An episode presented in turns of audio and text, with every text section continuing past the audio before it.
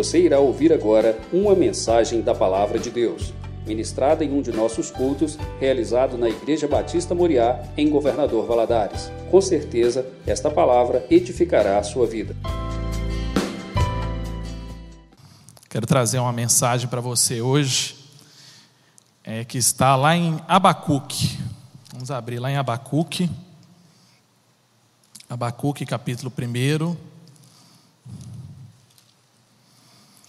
Sei se você já teve oportunidade de ler o livro de Abacuque, mas é um livro muito pequenininho e, e ele fala de uma situação que o povo de Israel estava vivendo que coincide muito com os nossos dias. Então é um livro interessante que você possa ler aí. Abacuque 1, a partir do versículo 1, vai falando assim: Até quando, Senhor, clamarei eu e tu não me escutaras. Gritar-te-ei violência e não me salvaras. Porque me mostra a iniquidade e me faz ver a opressão? Pois a destruição e a violência estão diante de mim, há contendas e litígios se suscitam. Por esta causa a lei se afrouxa e a justiça nunca se manifesta, porque o perverso cerca o justo e a justiça é torcida. Vamos orar? Senhor, louvamos e te exaltamos, Senhor, porque o Senhor é maravilhoso. Senhor, que nessa noite a tua palavra venha falar aos nossos corações, que a tua palavra, que é viva, que é eficaz, que ela é poderosa, ela vem de encontro aos anseios, Senhor, às angústias da nossa alma nesse momento, é o que te pedimos, em nome de Jesus, amém. Como eu falei, essa história de Abacuque, esse momento vivido no reino de Judá, eles pode se coincidir em vários aspectos com os nossos dias de hoje. É, nesse período da história de Judá, estávamos próximos, de acordo com os especialistas, né, próximo ao ano 605 ali, 606, e era um momento em que o reino de Judá vinha passando por uma degradação social, moral, espiritual muito grande. É, o reino de Israel ele foi dividido depois da morte de Salomão, com o reino do norte e reino do sul. E o reino de Judá, ou o reino do sul, era o reino onde Abacuque ele estava ali. Ele foi contemporâneo de Jeremias. E nesse momento, o reino do norte já tinha sido destruído, tinha sido invadido pela Síria. Eles já tinham levado o restante do povo né, que tinha sobrevivido àquela invasão. Os assírios eram extremamente é, maldosos, eles, é, eles eram muito maus mesmo, foi um dos povos piores que já existiu na história mundial. E esse povo que ficou, né, que foi o povo do sul, vinha, via isso acontecendo com o povo do norte, né, com, com os seus irmãos ali, e eles viviam uma insegurança muito grande. A Síria também tentou invadir o reino de Judá, acabou saindo dali derrotada através da intervenção de Deus. Eu até já preguei sobre isso, através do rei Ezequias. Mas eles viviam ali uma degradação muito grande.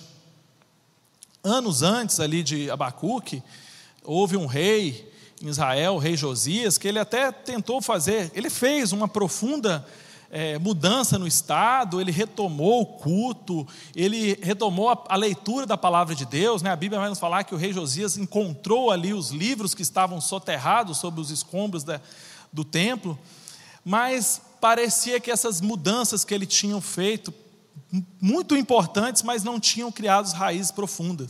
E após a sua morte, o rei, Geode, é, o rei, o filho dele, o rei Geo. Não, agora eu me confundi aqui. Ah, mas era o filho dele. Eu vou pegar o nome aqui. Agora eu me confundi. Mas o rei Jeoaquim. Por que, que não podia ser Joaquim, né? Que aí não tinha problema, né? Eu queria colocar Jeoaquim, só para me atrapalhar.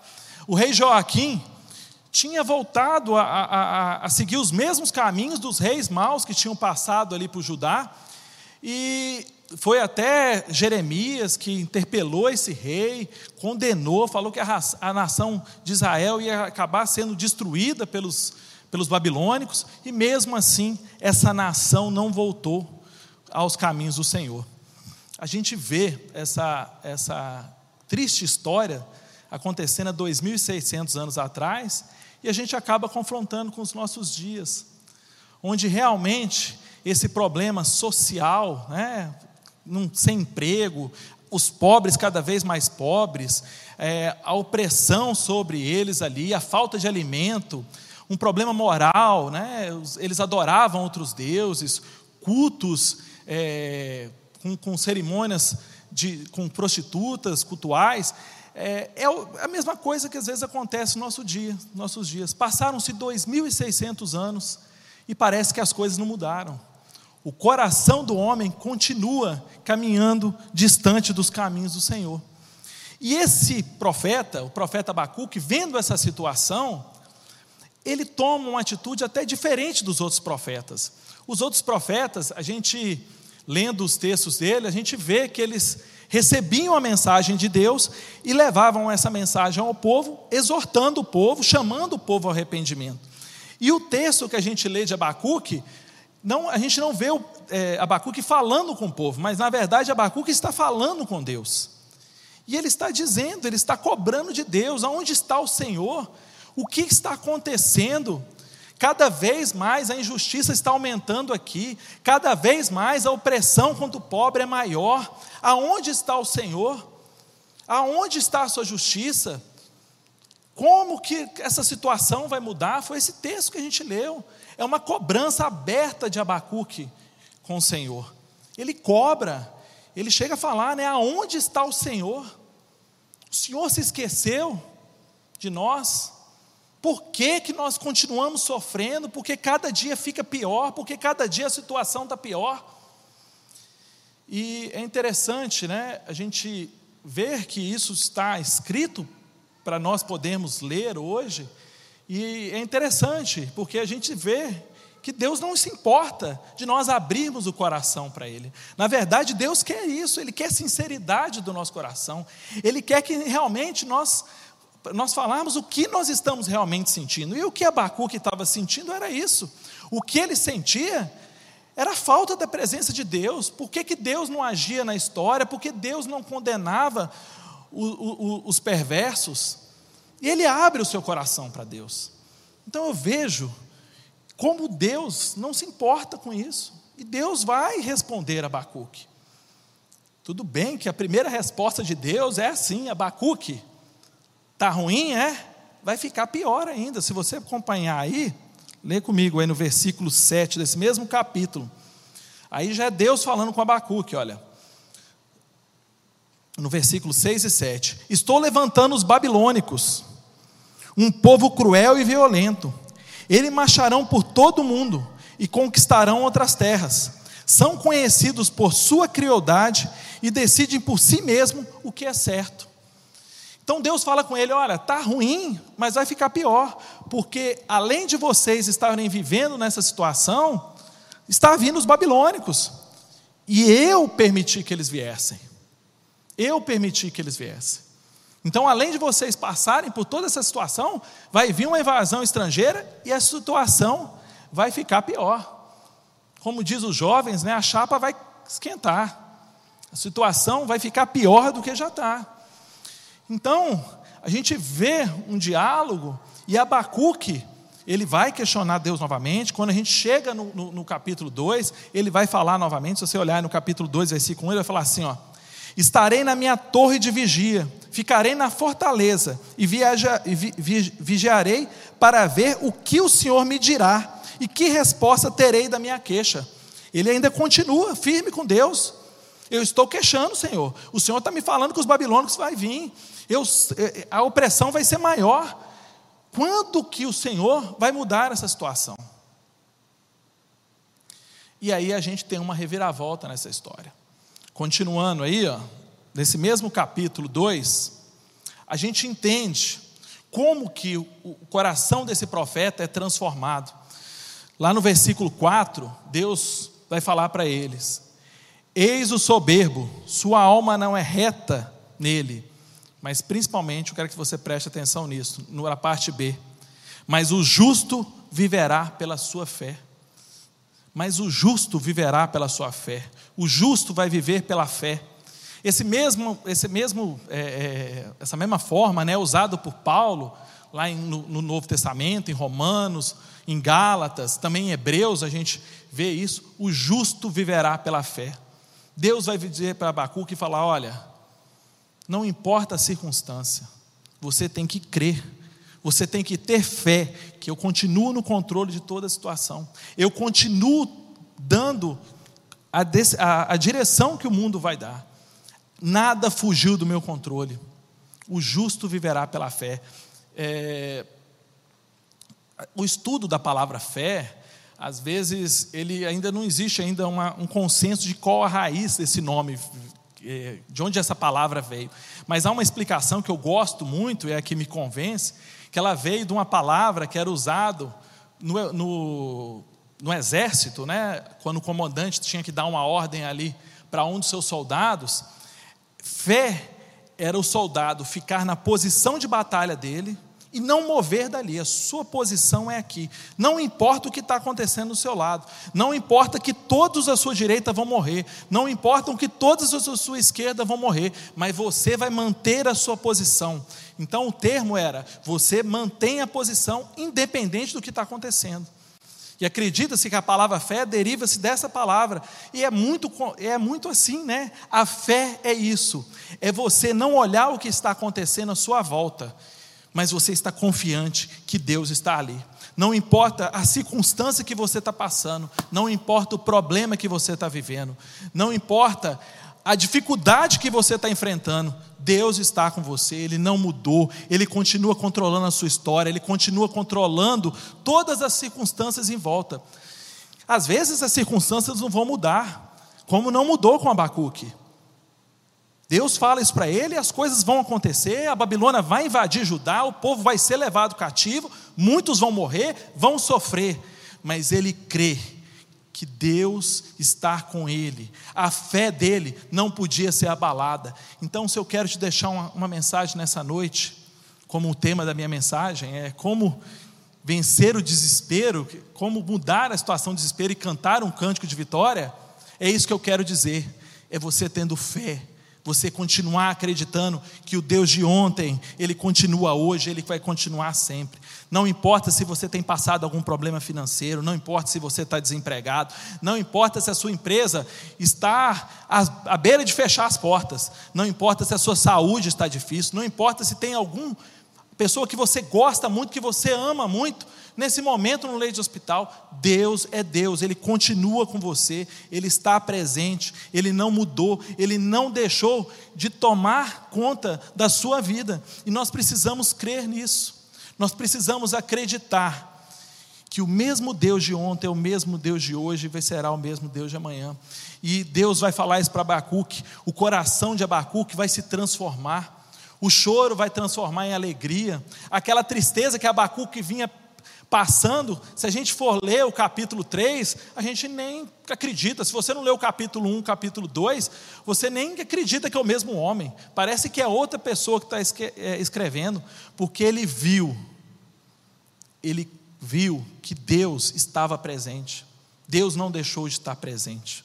Deus não deixou de mudar a situação. Vamos lá no capítulo 3, olha aqui que ele vai falar. Uma das passagens mais belas que a gente encontra na Bíblia capítulo 3, versículo 17, ele vai declarar que, ainda que a figueira não floresça, quer dizer, ainda que não tenha os frutos, né? ainda que falte alimento, nem que haja fruto na videira, ainda que a colheita de oliveira decepcione, quer dizer, aquilo que eu esperava não aconteça, e os campos não produzam mantimento, Ainda que as ovelhas desapareçam do aprisco e os currais não hajam mais gado, mesmo assim eu me alegro no Senhor, eu exulto no Deus da minha salvação. O Senhor Deus é minha fortaleza, Ele dá aos, aos meus pés a ligeireza das costas e me faz andar nas minhas alturas. Esse é o homem que começa escrevendo, cobrando de Deus: aonde está Deus? Aonde você foi, Senhor? Por que você abandonaste o seu povo? Por que você deixou a nossa própria sorte? Por que, que o justo, os perversos, eles estão vencendo sobre os justos. Por que existe tanta corrupção? Ele termina glorificando, alegrando ao Senhor. Porque Deus disse para ele: viva pela fé, não viva pela circunstância, viva pela fé, creia que eu estou com você, creia que nada mudou na história, eu continuo presente. Então, eu quero te dizer nessa noite, não sei, você pode estar passando por algum problema, todos nós passamos por dificuldades, todos nós passamos por momentos difíceis. Não tem problema chegar para o Senhor e falar: Senhor, me ajude. A Bíblia nos ensina isso. A Bíblia nos ensina que devemos clamar, devemos orar, devemos abrir nosso coração a Deus. Até porque Deus vai ver o nosso coração de qualquer maneira, Ele vai passar, Ele vai, Ele vai enxergar muito além das minhas palavras. Eu posso falar, eu posso enganar as pessoas, mas a Deus eu não engano, porque Deus vai ver o meu coração. Não, é, não tem nada de mal nisso, mas você tem que crer que Ele está ali naquela situação. Como diz a música, né? É, se Ele disser sim, Ele é Deus. Se Ele disser não, Ele é Deus. Isso é viver pela fé. Viver pela fé é recebendo sim ou não, mas a fé continua ali inabalada. Para terminar, eu queria deixar algumas frases o que, que eu aprendo com Abacuque? Primeira coisa que eu aprendo com Abacuque: os caminhos de Deus não são os nossos caminhos, a gente tem que entender isso.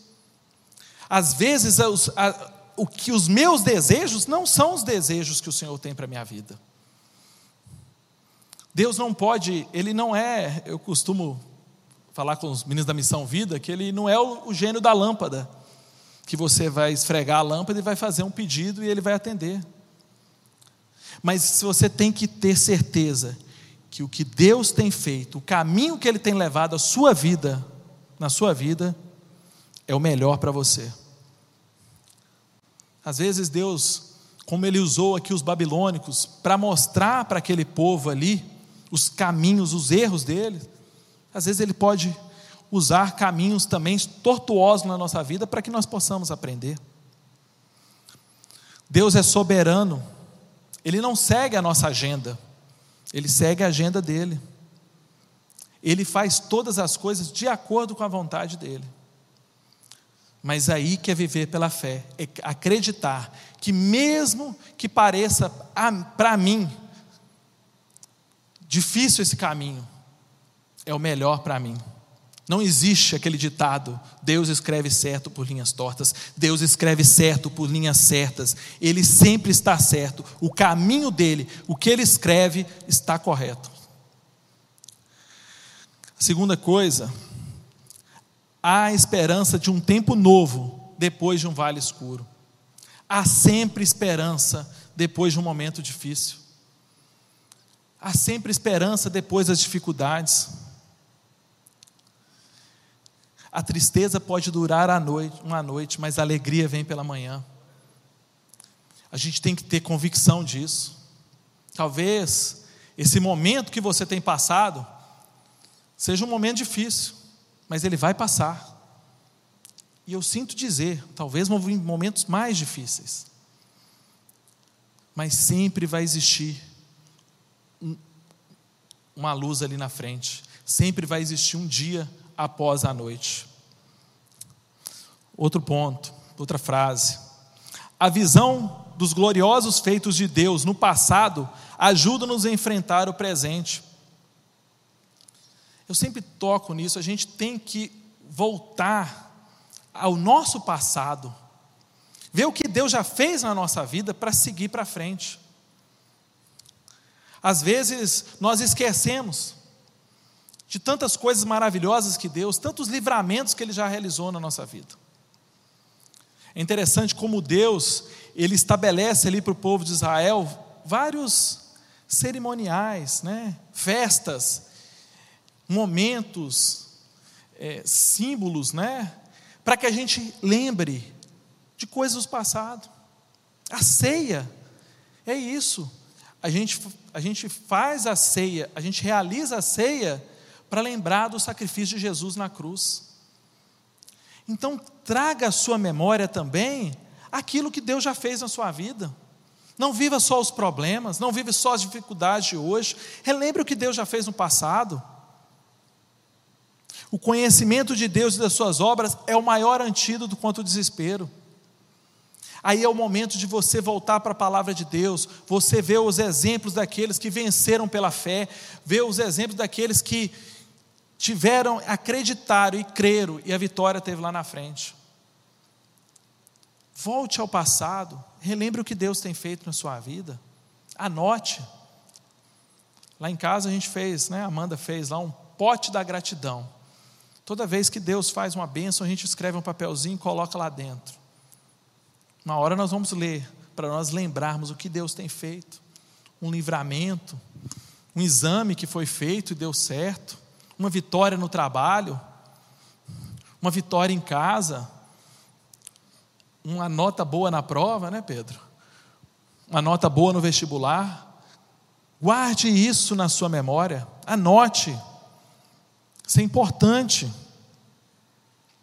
Outra coisa, o dia do Senhor é certo. O dia do Senhor é certo. Haverá um dia onde todos serão julgados, onde todos comparecerão na presença do Senhor. Então não ache que você está sendo injustiçado. Isso vai acontecer. Isso foi o que Deus falou para Abacuque. O dia do Senhor é certo. O dia da volta de Jesus é certo. Pode, nós podemos ver ou podemos nem ver, pode ser na nossa geração, pode ser numa geração futura, não sabemos.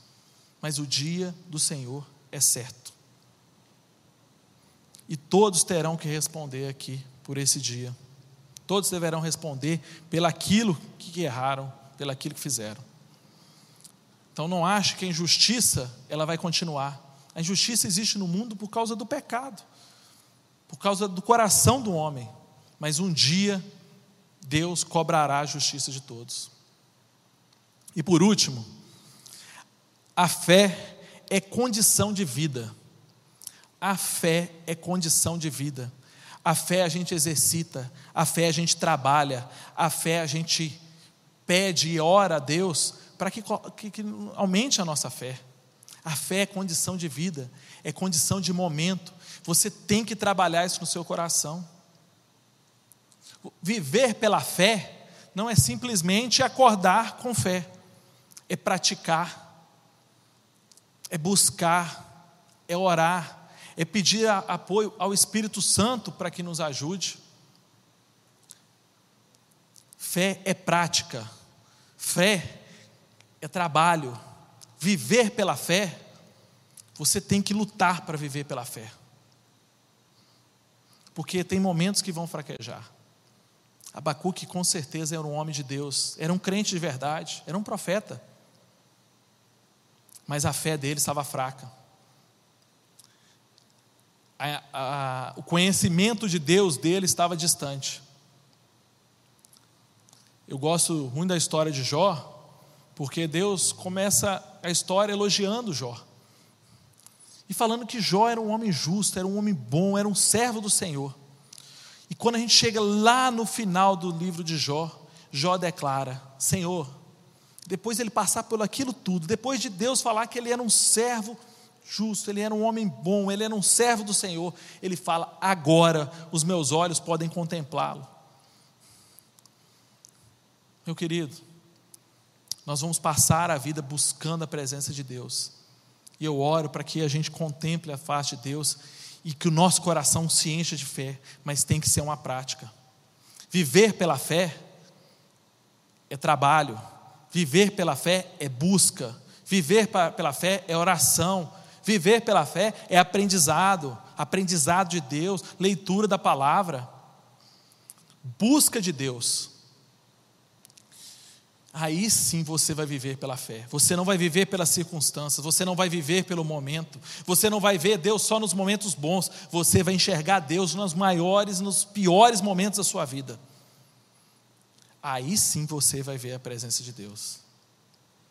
Minha oração nessa noite é que você possa viver pela fé, é que você possa confiar que Deus não deixou de tomar conta da sua vida e tomar conta dos caminhos da história.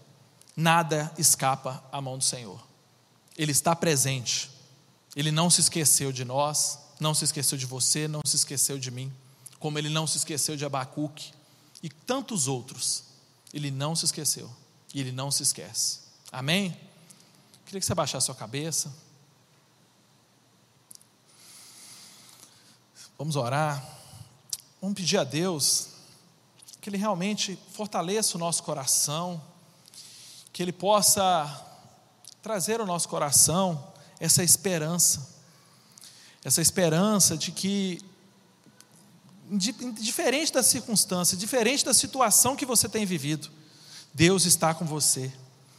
Senhor, nessa noite queremos colocarmos na tua presença, meu Deus, nos colocarmos para pedirmos ao Senhor que aumente a nossa fé, que fortaleça às vezes, Senhor, a nossa dificuldade, que fortaleça às vezes, Senhor, a nossa fraqueza, Senhor. Às vezes acabamos ficando fracos, às vezes acabamos duvidando, Senhor, mas que o nosso coração, Senhor, possa ser cheios da tua presença, cheio do teu amor, que nós possamos crer que o Senhor continua presente, que o Senhor continua, Senhor, tomando conta de todas as situações, que nada escapa à mão do Senhor.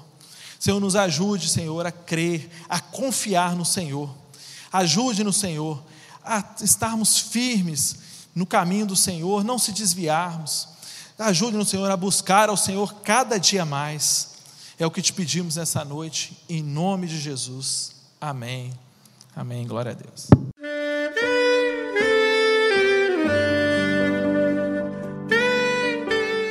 Querido amigo, Deus se interessa por você. Ele conhece as circunstâncias atuais da sua vida. Não hesite em buscá-lo. Em Jeremias 33, versículo 3, ele nos diz: Clama a mim e responder-te-ei, e anunciar-te-ei coisas grandes e ocultas que não sabes. Esperamos que a mensagem ouvida tenha falado ao seu coração e que você e sua família sejam abençoados pelo Senhor Jesus.